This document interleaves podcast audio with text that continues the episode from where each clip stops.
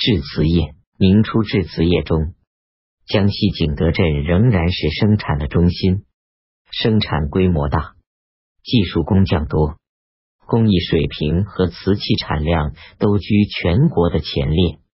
景德镇的窑厂分官窑、民窑，官窑属于官工业，专门烧造皇家瓷器。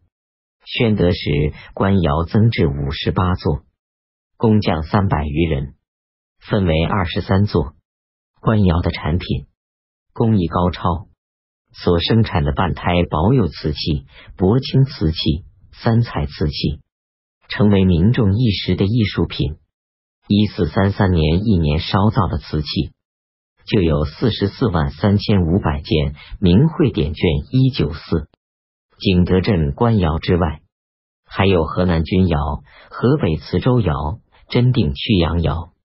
宣德时，光禄寺每年需用钢坛五万一千多个，主要由这三个官窑制造。